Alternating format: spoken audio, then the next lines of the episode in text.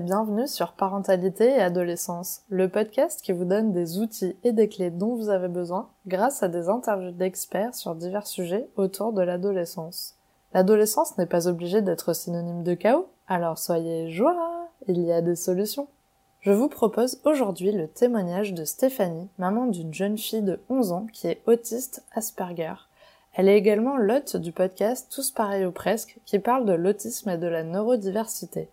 C'est parti pour l'interview. Bonjour Stéphanie. Bonjour Sarah. Alors pour commencer, pourrais-tu te présenter s'il te plaît? Alors, Stéphanie, euh, je suis euh, maman de deux enfants, Joseph et Alice. Euh, Alice a un diagnostic d'autisme. J'ai hum, passé 14 ans dans le monde juridique. J'étais avocate et quand on a eu le diagnostic d'Alice, j'ai radicalement réorienté mon activité, enfin ma vie tout court et, et mon activité professionnelle aussi. Euh, je me suis d'abord euh, voilà, pas mal investie euh, dans, le, dans, le, milieu associatif autour de l'autisme et aujourd'hui je me forme pour faire du job coaching auprès de jeunes autistes pour les amener vers le monde du travail. Génial. C'est super. Du coup, bah, on va commencer par le début pour parler un petit peu de ta fille. Alors, à quel âge ta fille a été diagnostiquée? Alors, la première alerte qui a été donnée par euh, des médecins, enfin par un, pédiatre, c'était vers ses deux ans. D'accord. Euh, et puis le diagnostic a été officiellement posé euh, à l'âge de trois ans. Euh, mais euh, à, deux ans, en fait, on a vu un jour euh, le pédiatre qui n'était pas son pédiatre habituel. Et Alice est, est, rentrée dans le cabinet un peu comme d'habitude, sans vraiment regarder la personne en face d'elle, en marchant un peu sur la pointe des pieds, sans vraiment répondre à l'appel de son prénom. Et là, le médecin nous a dit, mais elle est, elle, est, toujours comme ça. Et moi, je voyais pas très bien de quoi il voulait parler. Je dis, bah oui, enfin, comme ça, comment? Et, et, et, voilà, c'est là qu'il a dit, non, mais là, ça va pas. Enfin, ça, pourrait être de l'autisme. Bon, je pense qu'il avait, euh, il avait vu euh, euh, peut-être d'autres choses aussi dans, son comportement. mais en tout cas, c'est le, c'est à deux ans que le mot était prononcé pour la première fois. Et qu'est-ce qui s'est passé pour toi, du coup, à ce moment-là, quand il t'a annoncé Alors, ça à ce moment-là, c'est euh, grosse déflagration. Euh, Je pense que euh, euh, consciemment, je n'avais jamais pensé à l'autisme, mais rétrospectivement, euh, ça a tout de suite résonné en moi parce que c'est vrai que j'avais remarqué des petites choses un peu, un peu, voilà, un peu spéciales chez ma fille, et, et donc je me suis dit immédiatement, c'est ça. Et, euh, et, là, ça a été, euh, ça a été euh, voilà, un moment pour moi très très dur parce que je pense que j'étais préparée, enfin préparée. je me voyais pouvoir faire face à plein de choses, mais, mais l'autisme, c'était pour moi vraiment une représentation très très difficile et, et très douloureuse. donc ça a été ouais, un choc. D'accord. Et comment ça s'est déroulé du coup la, suite de son parcours à l'issue de cette annonce? Qu'est-ce qui s'est passé? Quel professionnel vous avez pu euh, rencontrer? Alors après, ce, après le diagnostic, euh, les médecins nous disent bon, alors euh, faut mettre en place des prises en charge euh, très vite parce que les enfants qui s'en sortent le mieux sont ceux qui sont pris en charge très tôt. Le cerveau est encore malléable, etc. Donc ok, on dit bien sûr, on va tout faire. sauf que là, on se rend compte en tant que parent qu'il n'y a pas un protocole précis pour prendre en charge ces enfants autistes. on est face en fait à plein, enfin plein, un certain nombre de d'approches euh, différentes, de méthodes différentes. Euh, et, euh, et, et, moi, je me souviens, je leur disais bon, euh, ok, mais je fais quoi? Enfin, et je sais, c'est laquelle la bonne méthode, quoi? Oui, t'étais un peu noyé dans l'information finalement. Bah, C'est-à-dire que noyé dans l'information et puis surtout avec besoin d'avoir un plan de route clair euh, compte tenu de euh, la gravité euh, de, de ce qu'on m'annonçait et surtout, encore une fois, pour moi c'était dans, dans, dans l'échelle des trucs pas cool, c'était plutôt tout en haut et, et donc j'attendais d'être vraiment drivée pour savoir. moi j'étais prête à faire tout ce qu'il fallait, hein, si, si voilà, j'étais prête à, tout, mais juste fallait qu'on me donne le plan de route. Et ça, pour les parents d'enfants autistes, on vous le donne pas. Euh, alors bien sûr, on nous dit, bah faut aller voir, faut prendre, faut faire des séances avec une orthophoniste avec une psychomotricienne, de, euh, de la remédiation cognitive, etc. Mais euh, encore faut-il trouver les professionnels formés et il n'y en a pas tant que ça. Des, toutes les orthophonistes ne sont pas formés à ça. Il euh, faut trouver des professionnels disponibles et il n'y en a pas tant que ça. C'est-à-dire que euh, on vous dit il faut aller très très très vite, hein, euh, c'est maintenant. Et en fait, l'orthophoniste, il y a un délai d'attente de 4, 5, 6 mois pour avoir un rendez-vous. Ah donc là, je pense que c'est le deuxième choc, c'est de se rendre compte que, premièrement, il n'y a pas un protocole euh, voilà, comme, comme pour une maladie euh, somatique, euh, bon, mmh. il faut se débrouiller avec différents types de prise en charge, parmi lesquels on se sent avec, prendre ceux avec lesquels on se sent le plus en adéquation. Et il faut trouver voilà, des, des, gens disponibles. Et il n'y en a pas beaucoup. Et, donc, ça, c'est vraiment une très, très compliqué pour les parents d'avoir de, de, l'impression de ne pas avoir les moyens de pouvoir aider son enfant correctement, euh, faute, de, faute de professionnels. D'accord. Et au niveau de l'école, du coup, pareil, vous avez dû prévenir euh, sa maîtresse. Euh Alors, on a, on a, enfin, c'était juste avant son entrée en maternelle, donc, bah, effectivement, on a prévenu la directrice, la maîtresse. On a eu la chance, nous, de pouvoir faire appel à une AVS privée euh, c'est-à-dire euh, une AVS. Alors, il y a un agrément avec l'éducation nationale, bien sûr, c'est pas un circuit totalement privé, mais en tout cas, c'est quelqu'un qu'on a pu choisir et surtout former. Euh, et ça, c'est vous qui avez dû la former? Alors, on, l'a formé, enfin, nous, et aussi en, lui faisant suivre euh, certaines, certaines formations dans des organismes professionnels et en lui, euh, en, la faisant, en lui faisant bénéficier d'une supervision par une psychologue spécialisée. Donc ça, voilà, c'est, je dis c'est une chance et c'est un luxe parce que évidemment ça a un coût euh, qu'on a pu euh, prendre en charge à ce moment-là, mais euh, que tout le monde ne peut pas s'offrir. Mmh.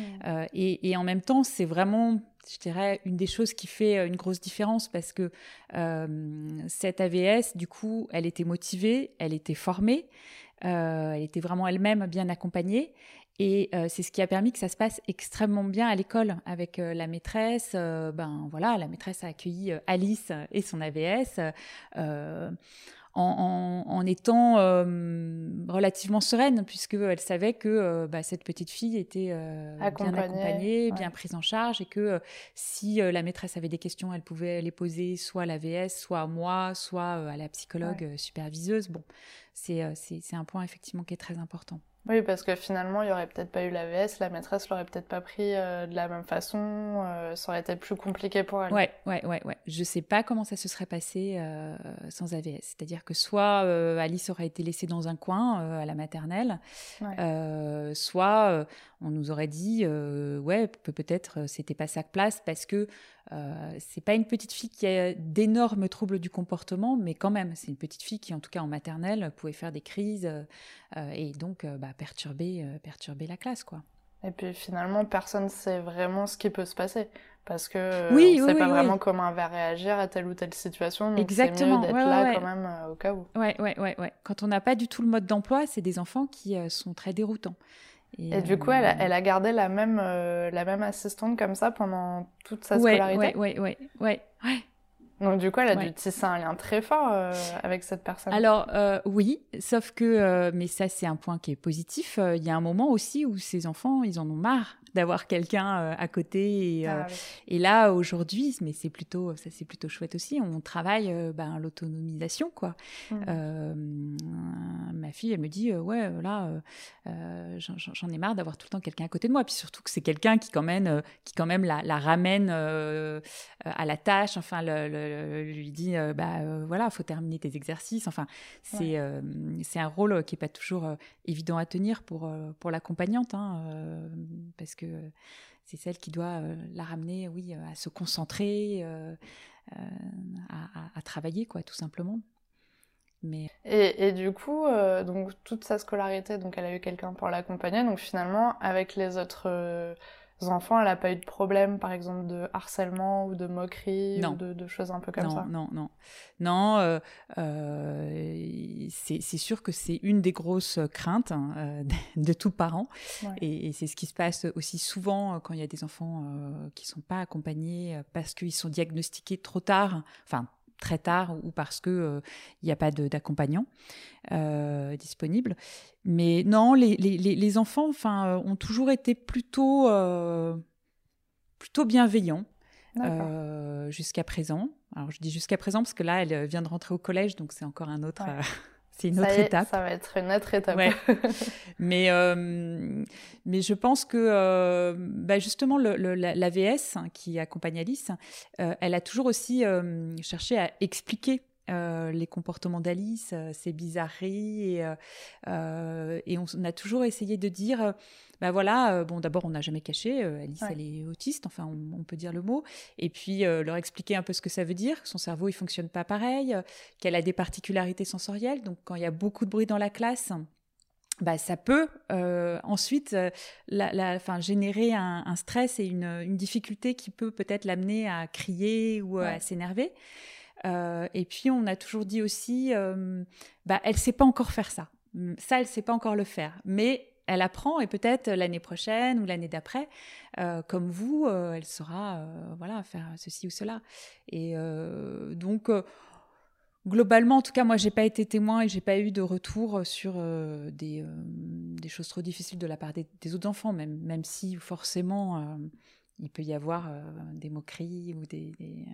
Mais c'est bien parce que finalement, on a l'impression que bon même si je pense que la tâche a quand même été euh, douloureuse et, dure et mhm. c'est pas tous les jours facile, euh, elle est quand même entourée de, beaucoup de bienveillance, cette personne qui essaie de l'accompagner au mieux au quotidien et finalement de d'expliquer comme ça aux gens euh, qui l'entourent, qui comprennent pas forcément au début, ça permet de donner de l'information, de faire de la prévention et puis finalement ça se passe mieux parce que quand les gens comprennent du coup son fonctionnement, il n'y a pas de raison finalement mm. que ça se passe mal. Donc donc c'est vraiment une super bonne idée c'est, c'est, euh, je sais pas hein, euh, si on est, euh, comment dire, représentatif. Moi, parfois, je me dis, je suis peut-être pas légitime justement pour parler de ça. Tu vois, quand tu m'as euh, proposé d'intervenir, euh, je suis à la fois très contente et en même temps, euh, je me dis, voilà, nous, on a une, un parcours, une histoire et encore une fois, on a, on a aussi eu beaucoup de chance. mais par contre, donc voilà, encore une fois, je, je, ne sais pas si je me prétends pas être la porte-parole hein, de, de, de, tous les parents, mais c'est vrai que on voit que quand on peut expliquer les choses, hein, quand on a les moyens de, de quand les enfants, encore une fois, sont bien accompagnés à l'école par des AVS qui sont bien formés, euh, que ce soit au niveau des autres enfants ou au niveau des enseignants, il y a forcément une écoute euh, et une compréhension beaucoup plus grande que quand euh, on met un enfant, enfin sans aucun, sans, aucun soutien dans une classe, euh, qui, on sait que, comme je te le disais, il y a des particularités sensorielles, il y a euh, des choses qui vont, il, ne comprend pas, enfin cet enfant-là, parfois il ne comprend pas euh, ce qui se passe dans la classe, et ça déclenche des crises, et, et ces crises-là, ben, pour la maîtresse, c'est très perturbant, donc elle peut prendre l'enfant en grippe ou en tout cas dire sa place n'est pas là, et, et, pour les autres enfants, il peut aussi y avoir un côté anxiogène quand on voit un petit garçon, une petite fille euh, qui, euh, qui part dans des cris, qui parfois n'est pas verbal, donc ne peut pas exprimer autrement euh, ses émotions, ses sensations. je peux aussi comprendre que les autres enfants soient, voilà. Mais c'est sûr, avec un manque d'information, tu n'arrives pas à comprendre ce qui peut se passer. Voilà. Mais je me souviens que tu m'expliquais mm. effectivement que, par exemple, quand la maîtresse d'Alice fâchait un autre élève, elle comprenait pas forcément que c'était l'autre enfant et que des fois elle pouvait le prendre pour elle. Exactement, exactement. Et euh, finalement, c'est des euh, choses euh, du quotidien où ça peut mm. arriver régulièrement et si on ne le sait pas, pas de, de, de pas bah se rendre compte mm. de, ce qui se passe. Quoi. Ou, ou, ou, de la même façon, souvent la maîtresse va dire sortez vos cahiers. Euh, et un enfant autiste, parfois, il ne comprend pas que lui aussi, il est dans le dans le dans le groupe. Dans le groupe, quoi. Donc euh, c'est des petites choses, mais ça va être sortez vos cahiers. Euh, bah Alice, tu sors ton cahier aussi. Et là, hop, enfin, c'est donc c'est c'est c'est des petites choses. Parfois, c'est des, des, grandes choses aussi, hein, parce qu'il y, y, a des adaptations et des des difficultés où il n'y a pas toujours en face la, la recette miracle.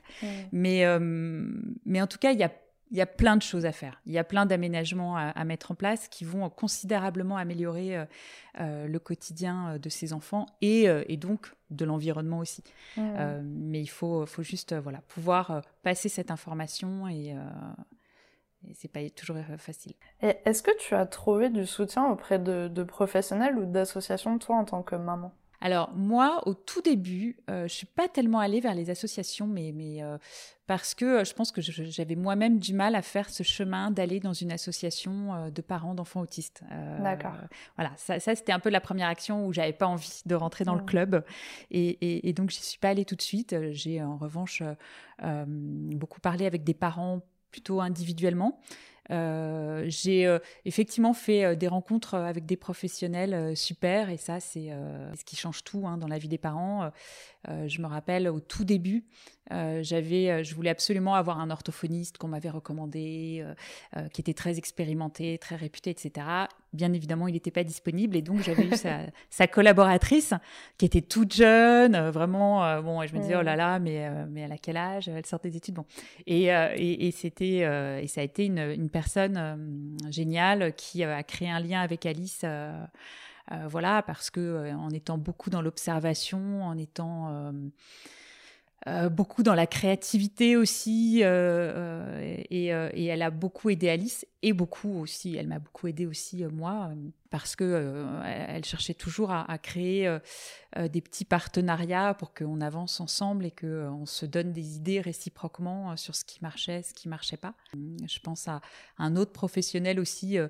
tu vois, ça paraît anecdotique, mais c'était un maître nageur. on peut se dire bon, maître nageur, c'est quoi le rapport Mais c'est c'est quelqu'un qu'on a rencontré, enfin là où on, va en vacances tous les ans et qui lui aussi a un regard et une façon de, créer du lien euh, avec ces enfants-là, euh, bah, qui, pour toi en tant que parent, euh, ça ouvre un champ des possibles. Tu te dis, bon, bah voilà, quoi, lui, il a réussi à, lui faire faire des choses que je pensais impossibles.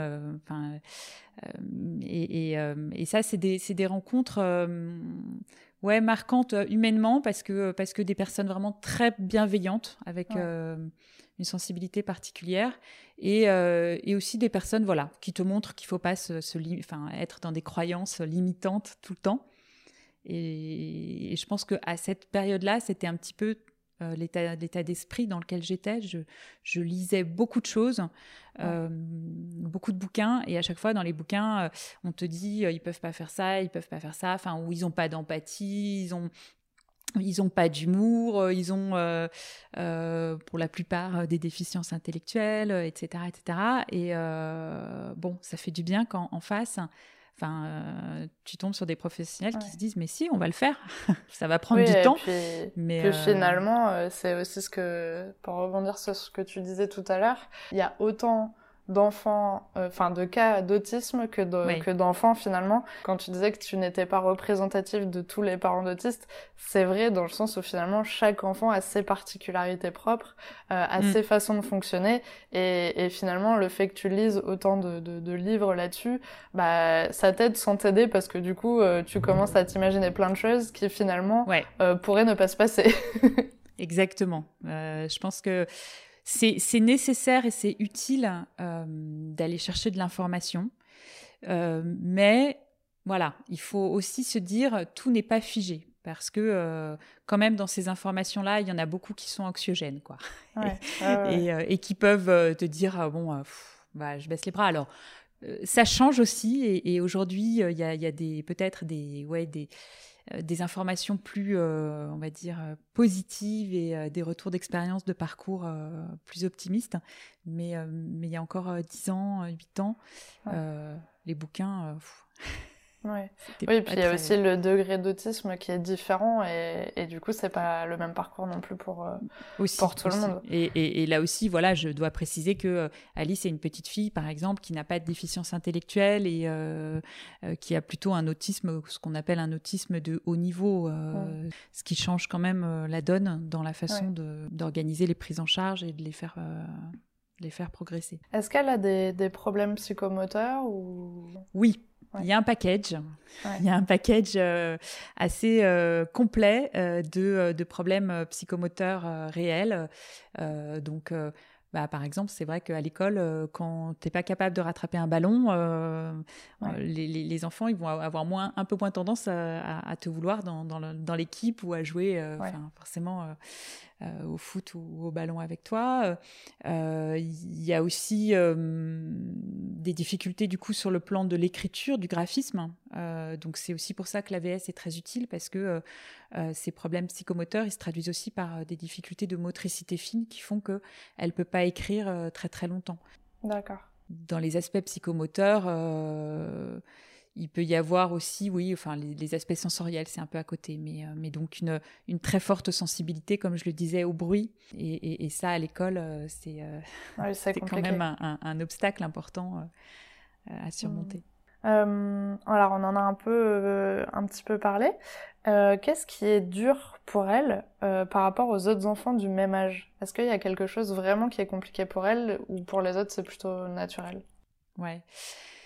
Je pense que le, le plus dur, et, c'est le cas encore plus aujourd'hui, puisque donc elle a 11 ans, elle est en sixième, euh, c'est tout ce qui est les interactions sociales. C'est-à-dire que les interactions sociales, c'est tellement naturel pour des enfants euh, que euh, pour ces enfants-là, euh, je sais pas, pour te donner un exemple, alors Alice, elle, elle, a du mal à comprendre par exemple le second degré, l'humour. de la même façon, elle ne va pas forcément s'intéresser aux petites conversations qu'on peut avoir dans la cour de récré, les, les, les, ce qu'on appelle le small talk pour nous en tant qu'adultes, mais c'est pareil pour les, enfants ou les ados. Euh, et elle, euh, comme euh, la plupart des enfants autistes, bah, elle a des centres d'intérêt spécifiques très marqués sur lesquels elle va avoir envie de parler, parler, parler. Donc, pour te donner un exemple, là en ce moment, ça va être un peu la microbiologie. D'accord. Euh, donc, euh, autant te dire que pour aller euh, discuter avec des copains de sixième, c'est pas le meilleur, forcément le meilleur sujet. Il y a eu, elle a eu des phases où c'était les femmes dans la résistance, la deuxième guerre mondiale. donc, oui, là en ce moment, c'est plutôt, elle est plutôt branchée médecine. Donc, c'est des centres d'intérêt qui sont vraiment très très forts pour, mmh. pour eux et qui parfois sont même très envahissants. Euh, et, ça crée un énorme décalage parce que euh, elle, elle a envie de parler de ça. Ça, ça c'est dans sa tête euh, toute la journée et elle a envie de s'exprimer là-dessus.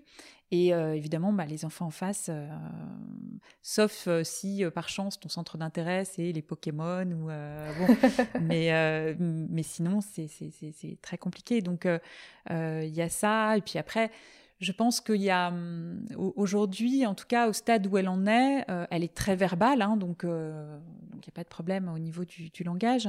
Euh, mais il y a les centres d'intérêt et puis il y a tout ce qui est un peu bizarrerie.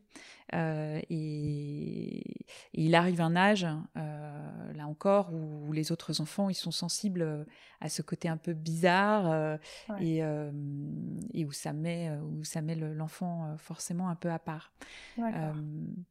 Donc on en est là. C'est un vrai sujet. C'est un vrai sujet parce que je pense qu'elle euh, a progressé, elle a fait d'énormes progrès sur vraiment beaucoup beaucoup de choses, mais reste le, domaine social et qui souvent est quand même bah, l'aspect le, plus dur hein, parce que parce que comme je te le disais. Euh, nous, euh, on n'a pas besoin d'apprendre, c'est relativement intuitif. Après, on est, on est plus ou moins sociable et, plus ou moins à l'aise, mais en tout cas, c'est relativement intuitif. pour ces enfants-là, il faut qu'ils apprennent ça de façon presque académique et euh, il y a toujours un décalage qui, qui, est présent. C'est vrai que la, le, le, rapport un peu aux autres et, euh, ce côté un peu social, c'est vraiment un problème qu'on retrouve euh, souvent du coup chez, chez les personnes autistes. parce mm. que oui, ils ont besoin en fait qu'on leur explique les choses clairement, de c'est un peu de leur donner des ordres, en fait, des consignes de choses à faire. Et, et si finalement il n'y a pas ça, bah pour eux c'est un peu, ils savent mm. pas, ils savent pas ce qu'ils doivent faire, quoi. Ben ouais, c'est-à-dire que nous, on n'a pas besoin d'un mode d'emploi. Bon, je, dis ça vite fait, hein, parce que euh, parfois, ça serait, ça serait utile. Mais eux, ils ont vraiment besoin d'un mode d'emploi dans la mesure où, par exemple, même des expressions faciales, ils ne sauront pas toujours reconnaître si la personne à côté d'eux euh, s'ennuie, si elle est triste, si au contraire euh, elle est contente. Enfin, il n'y a pas ce côté intuitif et naturel. Donc, mmh. il va falloir d'abord, dans un premier temps, qu'il décode le visage pour voir si euh, ah l'expression ouais c'est plutôt une expression d'ennui donc euh, bah faut que j'arrête de parler de, euh, de, de, mes trucs de microbiologie ou, ou au contraire là elle a l'air toute excitée donc je sais pas il doit se passer quelque chose d'intéressant donc déjà il y a ça il y a des difficultés à reconnaître oui le, toutes les émotions et ce qu'on appelle la théorie de l'esprit c'est-à-dire savoir mmh. ce que pense l'autre c'est se mettre à la place de l'autre en fait c'est c'est un vrai exercice pour eux qui leur demande énormément de, boulot, d'énergie. Donc, euh, quand on leur apprend, ils essayent de le faire, mais euh, avec euh, parfois un côté un peu, on va dire, approximatif. Et puis, euh, ça leur demande une telle énergie que euh, les, les, les, adultes autistes Asperger disent, mais à la fin de la journée, on est complètement épuisé d'avoir justement cherché à comprendre pourquoi. Euh, ah, alors si là, il baille, est-ce que c'est parce qu'il a mal dormi ou parce que ce que je dis me l'ennuie et, et là, telle posture, ça veut dire quoi? Enfin, donc c'est, c'est voilà, oui, il se pose énormément de questions tout au long de la journée. C'est un peu comme si je vivais une deuxième journée en parallèle. ouais, ouais. C'est, euh, il y, avait, je crois, il y, avait, y a des, des, personnes autistes qui disent c'est un peu comme quand, quand tu es dans une voiture entre euh, euh, la, la, une voiture automatique ou une voiture avec conduite manuelle, quoi. Enfin, et encore, bon, nous avec une conduite manuelle, tu passes les vitesses de façon un peu automatique. Enfin, bah et, et, là non, à chaque fois, il faut réfléchir pour savoir. Donc là, est-ce que c'est bon mmh. C'est compliqué, fatigant et, au, final, euh, comme je te disais, euh, le décalage, il est là et il restera là. Euh, ça n'empêche pas de se faire des amis avec des gens qui, bah, qui le savent, enfin, qui, qui, qui savent cette différence et, et, qui apprécient par ailleurs les autres aspects de, de, la personnalité des, des, personnes autistes. Mais en tout cas, on ne peut pas gommer cette particularité-là. Et donc, il faut tomber sur voilà, des personnes un peu plus, euh, peut-être un peu plus euh, ouvertes, curieuses. Euh, et, bienveillantes. Et bienveillantes. J'aimerais savoir qu'est-ce qui est ou a été dur pour toi par rapport à ta fille. Hmm. Alors, je pense que c'est justement cette. par exemple, alors Alice, alors tous les, tous les enfants autistes ne sont pas comme ça, hein, mais Alice, par exemple, n'aime pas les câlins. elle n'en elle fait pas et elle apprécie pas forcément qu'on lui en fasse. C'est alors un détail, c'est pas vraiment un détail, mais euh, après tout, euh, enfin, en tout cas pour moi, c'est quelque chose qui a été euh, qui a été bah, difficile à, accepter, à digérer quoi. quand tu as un enfant qui te fait pas de bisous, bon, voilà, il faut il faut. Alors c'est je te donne cet exemple-là, mais euh, je crois que d'une façon plus globale, euh, ce qui m'a plus, euh, ce qui a été plus dur, c'est justement le, le, le, rapport à tout ce qui est empathie. comme je te disais, c'est des enfants qui n'ont pas la même façon d'exprimer leur sensibilité. Ils ont une sensibilité et aujourd'hui, je me rends de plus en plus compte parce que euh, euh, avec l'âge, ben, elle exprime, elle arrive de plus en plus à bien expliquer ce qu'elle pense et ce qu'elle ressent. Donc je vois bien qu'il y a une sensibilité qui est là et, et, et, qui s'exprime pas de la même façon que, que nous, mais euh, qui existe réellement. mais plus petite, c'était quelque chose qui me heurtait énormément parce que je ne sais pas si elle voit son petit frère se faire mal et pleurer. Elle, euh, la, seule chose, sa seule, euh, son réflexe à l'époque, c'était de tout faire pour qu'il s'arrête de pleurer parce que ça, ça l'insupportait le, ah le bruit euh, des, des, cris, des pleurs. si elle avait pu lui coller un oreiller sur la tête, voire appuyer très fort pour que ça s'arrête, c'était ça, par exemple, sa, sa réaction. ou, et, et, de même avec moi, quoi. Si elle me voyait triste ou, ou à certains moments, enfin pleurer ou des choses comme ça, elle n'allait pas du tout exprimer euh, une empathie ou quelque chose en tout cas qui euh, qu'on pourrait attendre de la part euh, d'une personne, même d'un enfant. Ça, ça, ça m'a, ça m'a, ça m'a, ça a été difficile pour moi quand je me retrouvais dans ces situations-là. Aussi parce que ben, moi je suis, je suis d'une nature peut-être un peu trop orientée émotion, émotion, sensibilité et, et, empathie et que donc et ça c'est voilà c'était, dur. Et comment ça se passe du coup votre relation maintenant euh, mère-fille? Bah, Aujourd'hui c'est une, une relation euh, vraiment justement très très chouette au sens où je pense que moi j'ai j'ai un peu j'ai avancé de mon côté ouais. Ben, dans le processus d'acceptation euh, déjà et euh, j'ai compris j'ai compris des choses. Je pense que comme je te disais elle aussi elle euh, elle, elle, elle exprime beaucoup mieux certaines choses. Donc j'arrive à la comprendre. On arrive vraiment à se parler ouais à, avoir des vraies conversations en fait des vrais échanges. Ce qu'on n'avait pas quand elle était plus petite où c'était un langage beaucoup plus plaqué où elle elle expliquait des choses mais on n'était pas dans une forme de communication forcément mère-fille aujourd'hui on a cette, cette communication communication-là. Alors, Hein, toujours spécial. Hein, euh, euh, et, et, voilà, c'est quand même, elle va quand même l'orienter sur des choses qui l'intéressent. Elle va euh, avoir sa façon d'exprimer, d'analyser, ou de temps en temps, tout est un peu une façon assez logique d'exprimer les choses. Et, mais en tout cas, la relation entre nous est vraiment très belle, je trouve, parce que moi, je la regarde et je, suis heureuse de, de, de, de, voir voilà, cette personne singulière qui, euh, qui, euh, qui vit euh, à mes côtés. Je crois que elle me fait vraiment oui, bouger sur, sur, sur, tout ce que je pouvais penser sur la norme, sur comment il faut être, etc. Enfin, il y a, une, il y a quand même une, une, une liberté aussi dans sa façon d'être. Alors, c'est une liberté un peu subi puisque c'est quand même lié au fonctionnement euh, de son cerveau, donc c'est pas forcément un choix euh, de sa part. Mais voilà, disons que on a, aujourd'hui on a trouvé une relation où euh, à la fois on, est en lien et, je sais qu'il y, y a, de l'amour de sa part qu'elle m'exprime parfois. Elle a pu, elle peut me dire de temps en temps, je t'aime maman. Ça arrive pas souvent, mais euh, quand ça arrive, c'est ce moment-là, c'est ouais, et puis c'est vraiment, enfin, il y a une intensité, c'est pas le, c'est pas le je t'aime euh, que non, on pourrait euh, de, routine, hein, voilà, exactement. donc, donc je sais qu'il y, a ce sentiment-là, il est évidemment partagé. Et elle voit que je, je, respecte et que je m'intéresse aussi à ce qui l'intéresse. Elle voit que je, continue à, lui mettre un peu la pression sur plein de choses. Bah, c'est mon rôle, c'est mon rôle de, aussi de maman et, d'éducatrice. Euh, euh, donc je continue à être un peu sur son dos, mais peut-être qu'elle sent moins de pression que euh, ça a pu être le cas par le passé. Je pense qu'elle me sent tout simplement un peu moins angoissée, hein, euh, même si bien sûr que j'ai encore euh, une, des valises d'inquiétude sur, sur l'avenir. Mais, mais en tout cas, je sais que notre relation voilà, est, très chouette aujourd'hui.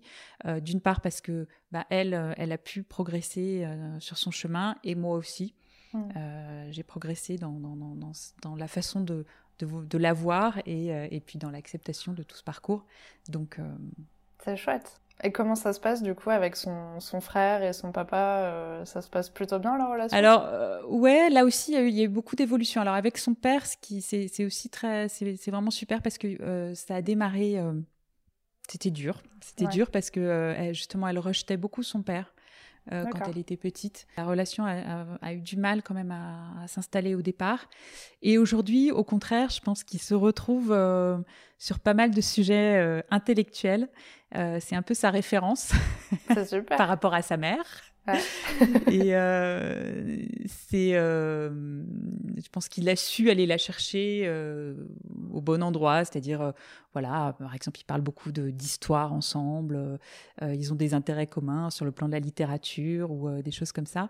Et je sais que, voilà, aujourd'hui, elle réclame vraiment son père, ils ont une relation forte ensemble et, et ça, c'est super. Euh, son petit frère, hein, son petit frère, euh, c'est un sujet pas simple. Donc son petit frère, il a 9 ans. Il a été beaucoup en demande par rapport à Alice euh, quand il était petit, c'est-à-dire beaucoup à vouloir aller la chercher, la solliciter ah et, et, à se prendre des portes. Ouais.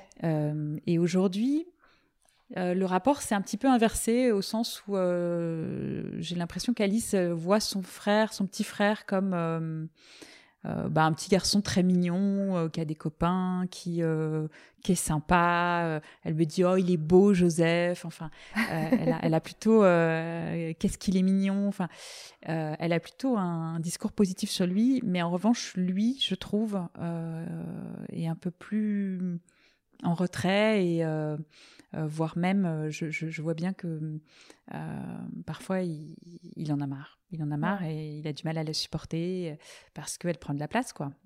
Elle et ses centres d'intérêt particuliers, elle et toute l'attention aussi qu'elle demande au quotidien quand même pour continuer à lui apprendre des choses, la faire progresser, etc. Donc c'est un sujet et je pense que ça fait partie des choses où là, c'est d'actualité. Je me dis, il faut que je, je, je, je, me penche un peu plus là-dessus pour voir. Peut-être que peut-être qu'il faut qu'il aille, qu'il en discute avec une psy à l'extérieur. Peut-être voilà qu'il faut qu'on en reparle aussi lui et, moi, enfin de façon plus posée.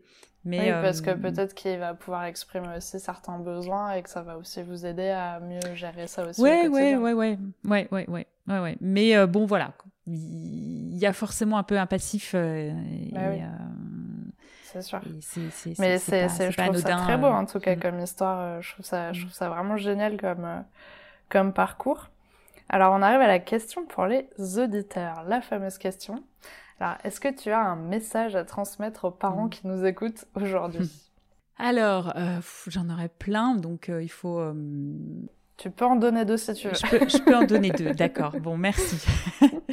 Alors, si j'en avais deux, je pense que peut-être un premier message qui est, un petit peu général, mais pour, les, pour les parents qui peuvent côtoyer des amis ou d'autres parents qui traversent voilà, une situation euh, difficile, quelle qu'elle soit. Euh, bon, bah, nous, en l'occurrence, c'était donc euh, ce diagnostic d'autisme, ça peut être autre chose. il faut, le message, le conseil, ce serait de dire, mais soyez présents et, parfois on ne sait pas comment être présent. Euh, très clairement, on ne sait pas comment aider quelqu'un qui euh, se prend euh, un immeuble sur la tête. Mmh. Bon, l'idée ce serait, le conseil ce serait d'aller voir ces personnes qui qui traversent un moment très difficile et de leur dire franchement, qu'est-ce que je peux faire pour t'aider quoi? Et ça peut être, est-ce que est-ce que c'est euh, euh, aller faire les courses au supermarché parce que euh, aller, aller au supermarché avec un enfant autiste c'est très compliqué? Est-ce que c'est garder ton enfant pendant que tu vas une heure à la piscine ou chez le coiffeur Ou est-ce que c'est au contraire aller aller boire un coup ensemble pour respirer Parce que voilà, parce que tu as envie de as envie de sortir? Mais je pense que c'est vraiment euh, être très concret dans la proposition euh, en disant voilà il y a plusieurs moi je peux faire ça ça ça. Moi je sais que euh, à l'époque j'aurais adoré par exemple que une amie m'accompagne à certains rendez-vous chez des spécialistes. Et je l'ai pas demandé. Et je pense que les amis n'y ont pas forcément pensé. Donc voilà le conseil ça peut être de d'essayer de vraiment poser concrètement la, la question de euh, je fais quoi? Qu'est-ce que je peux faire pour toi? Et, moi, j'ai pensé à ça, ça, ça, mais peut-être que ça peut être autre chose. Très bon conseil. Il y avait, il y a ça comme conseil. Et puis, par rapport, je pense à, l'autisme, je, j'aurais eu comme ça, euh, intuitivement, j'aurais eu envie de dire aux parents, oui, euh, essayez de dire à vos enfants d'être, s'il y, a un enfant un peu différent dans la classe, qui est accompagné par une AVS, de d'être tolérant, etc. Je pense qu'en fait, ça marche pas. Euh, parce que parce que faire la morale, etc. Euh, bon, euh, ça, ça va ça va pas marcher, ça va pas avoir beaucoup d'efficacité avec les enfants. Mais je pense que par contre, ce qui marche, c'est de donner l'exemple. et, le message, ce serait nous, en tant que parents, peut-être d'avoir un rapport à la norme un peu moins figé. moi, je sais que je sais que j'ai pu par le passé, voilà, être très euh, focalisé justement sur la norme et les gens un peu bizarres. Euh, bon, euh, ça, ça m'interpellait, voire ça m'inquiétait. et je pense que aujourd'hui, dire à nos enfants, tiens, je sais pas, j'ai vu un film où il y avait un personnage, voilà, qui peut être autiste. Mm. C'était marrant, il savait faire ça, mais au contraire, il était en difficulté dans d'autres situations. Enfin, partager ça, ou, ou bien même au sein de la, du cercle familial ou relationnel. Hein, euh, euh, le tonton euh, Albert, qui est un peu bizarre parce qu'il est tout le temps dans ses, dans ses recherches scientifiques et il n'est pas très bien habillé, ou, et, et, en plus il, est toujours un peu à côté de la plaque quand on lui parle. c'est important de pas avoir, de pas lui coller une étiquette asocial ou, ou, bizarre de service, mais d'avoir un discours oui, ben c'est vrai, il est passionné par ses recherches euh, euh, et c'est pas grave si s'il est habillé comme un as de pique. Enfin, voilà, je, pense que c'est nous en tant qu'adultes se dire que on a ce rôle d'exemple et, notamment pour tout ce qui est tolérance, empathie et peut-être non jugement. moins de jugement, on a avant tout un, un, exemple à donner à nos enfants et plutôt que de leur faire la morale quand ils reviennent de l'école euh, en critiquant euh, euh, le petit copain qui effectivement est accompagné par une AVS et qui a un comportement potentiellement un peu bizarre. Moi, je trouve, je trouve que c'est des bons conseils parce que c'est vrai que en termes d'éducation, souvent on, le dit, on, vaut mieux montrer l'exemple en fait, et ça marche pour n'importe quel autre sujet. Et, et c'est vraiment le meilleur conseil parce que finalement, c'est enfin faire la morale c'est clairement pas le truc qui fonctionne quoi. Ouais alors c'est ce qui est je pense que c'est ce qui est le plus compliqué dans notre rôle de parent hein, euh, quand on va dire euh, quand on va dire à, notre enfant euh, sois calme etc et que nous on, monte dans les tours parce que on a cassé un truc bon, c'est donc c'est vrai que c'est un travail voilà de, de, du longue haleine du quotidien mais en tout cas avoir cette conscience là et, essayer de faire ce qu'on peut, euh, mhm. aussi bien que possible.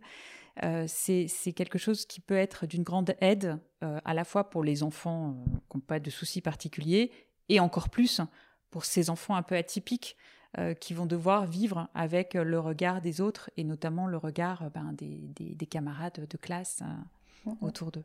Et puis en plus, ça peut être aussi intéressant pour eux d'apprendre à connaître ces personnes-là, c'est de s'ouvrir et de peut-être découvrir d'autres choses et, euh, et, ça peut être aussi une super euh, amitié en perspective mm. à vivre. Alors pour finir, est-ce que tu pourrais nous parler de ton podcast s'il te plaît et où on peut le suivre sur les réseaux? Parce que c'est un podcast qui parle justement de l'autisme. Oui, alors j'ai créé euh, tout récemment un podcast qui s'appelle Tous pareils ou presque. Euh, qu'on peut trouver sur les différentes plateformes euh, de podcast et sur Instagram et Facebook également. Ce, podcast, il, s'adresse plutôt aux parents d'enfants autistes avec l'idée de, de leur donner une source d'inspiration positive et, et aussi des pistes de réflexion et d'action pour des parents qui sont souvent la tête dans le guidon et qui n'ont pas toujours le temps et la possibilité de faire le pas de côté pourtant bien, bien utile. Donc, il s'adresse avant tout à des parents euh, d'enfants concernés, mais euh, je me suis rendu compte que euh, d'autres personnes, parfois de l'entourage, écoutent certains épisodes, notamment les épisodes où il y a des interviews de personnes autistes. Et, et, je me suis rendu compte que ben, ça apporte aussi quelque chose à l'ensemble de, de l'écosystème autour de la famille. C'est-à-dire que on, parlait tout à l'heure de, euh, de, ce qui peut se passer dans une classe quand euh, un, il y a un enfant autiste et finalement les autres parents euh, dans des autres camarades de classe, ils savent pas forcément quoi dire parce qu'ils connaissent pas eux-mêmes l'autisme. le fait de d'écouter un ou deux épisodes, ça peut donner ça peut donner quelques clés et, et permettre de comprendre qui se passe un peu mieux avec enfin ce qui se passe avec cet enfant. Et du coup, sur ton podcast, euh, tu parles de ton parcours à toi ou bien tu interviews d'autres personnes? C'est plutôt un podcast euh, dans lequel je, vais recueillir des regards croisés à la fois de parents, de professionnels et de personnes autistes, euh, adultes ou, adolescentes. maintenant, le point de départ pour choisir les thématiques que je vais aborder, c'est souvent lié à mon parcours personnel. Ouais. Mais le format, c'est plutôt un format euh, d'entretien et, d'entretien croisé. Euh, chaque mois, euh, un peu comme, dans ton podcast, il y a une thématique qui est abordée. Et, voilà, on essaye de croiser les expériences, les parcours, les regards pour avoir une vision, si ce n'est complète, en tout cas une vision un peu diversifiée du sujet. Du coup, ce qui est hyper intéressant et qui peut intéresser tout le monde parce que finalement euh, c'est euh, des parcours différents à chaque fois, des personnes autistes qui sont différentes également à chaque fois et des sujets qui changent tous les mois. Donc, euh, je vous conseille mm. d'aller écouter ces super épisodes et d'apprendre plein de choses sur l'autisme pour que tout le monde essaye de vivre dans la bienveillance. Merci. En tout cas, je mettrai tous les liens euh, pour que ça soit plus facile pour tout le monde de retrouver ton podcast et pour te suivre sur les réseaux. Merci d'avoir accepté mon invitation. J'espère vraiment que ça va pouvoir aider euh, d'autres parents euh, grâce à ton témoignage, à ton parcours et, et que du coup, bah, ceux qui n'ont pas encore rencontré de personnes autistes dans leur vie auront envie d'aller écouter ton podcast pour en savoir encore plus. Bah, merci Sarah, grâce à des personnes comme toi, euh, ça, ça, ça infuse un peu euh, dans, la société et, euh, c'est une petite brique à chaque fois sur le chemin de, de l'inclusion. Donc merci. Mhm. Merci d'avoir écouté l'épisode jusqu'au bout, j'espère qu'il vous a plu. N'hésitez pas à le partager auprès d'un parent qui pourrait en avoir besoin, de noter l'épisode si la plateforme d'écoute vous le permet, car ça aide le podcast à être référencé et donc à être plus visible pour d'autres auditeurs. On se retrouve la semaine prochaine pour un nouvel épisode. À bientôt!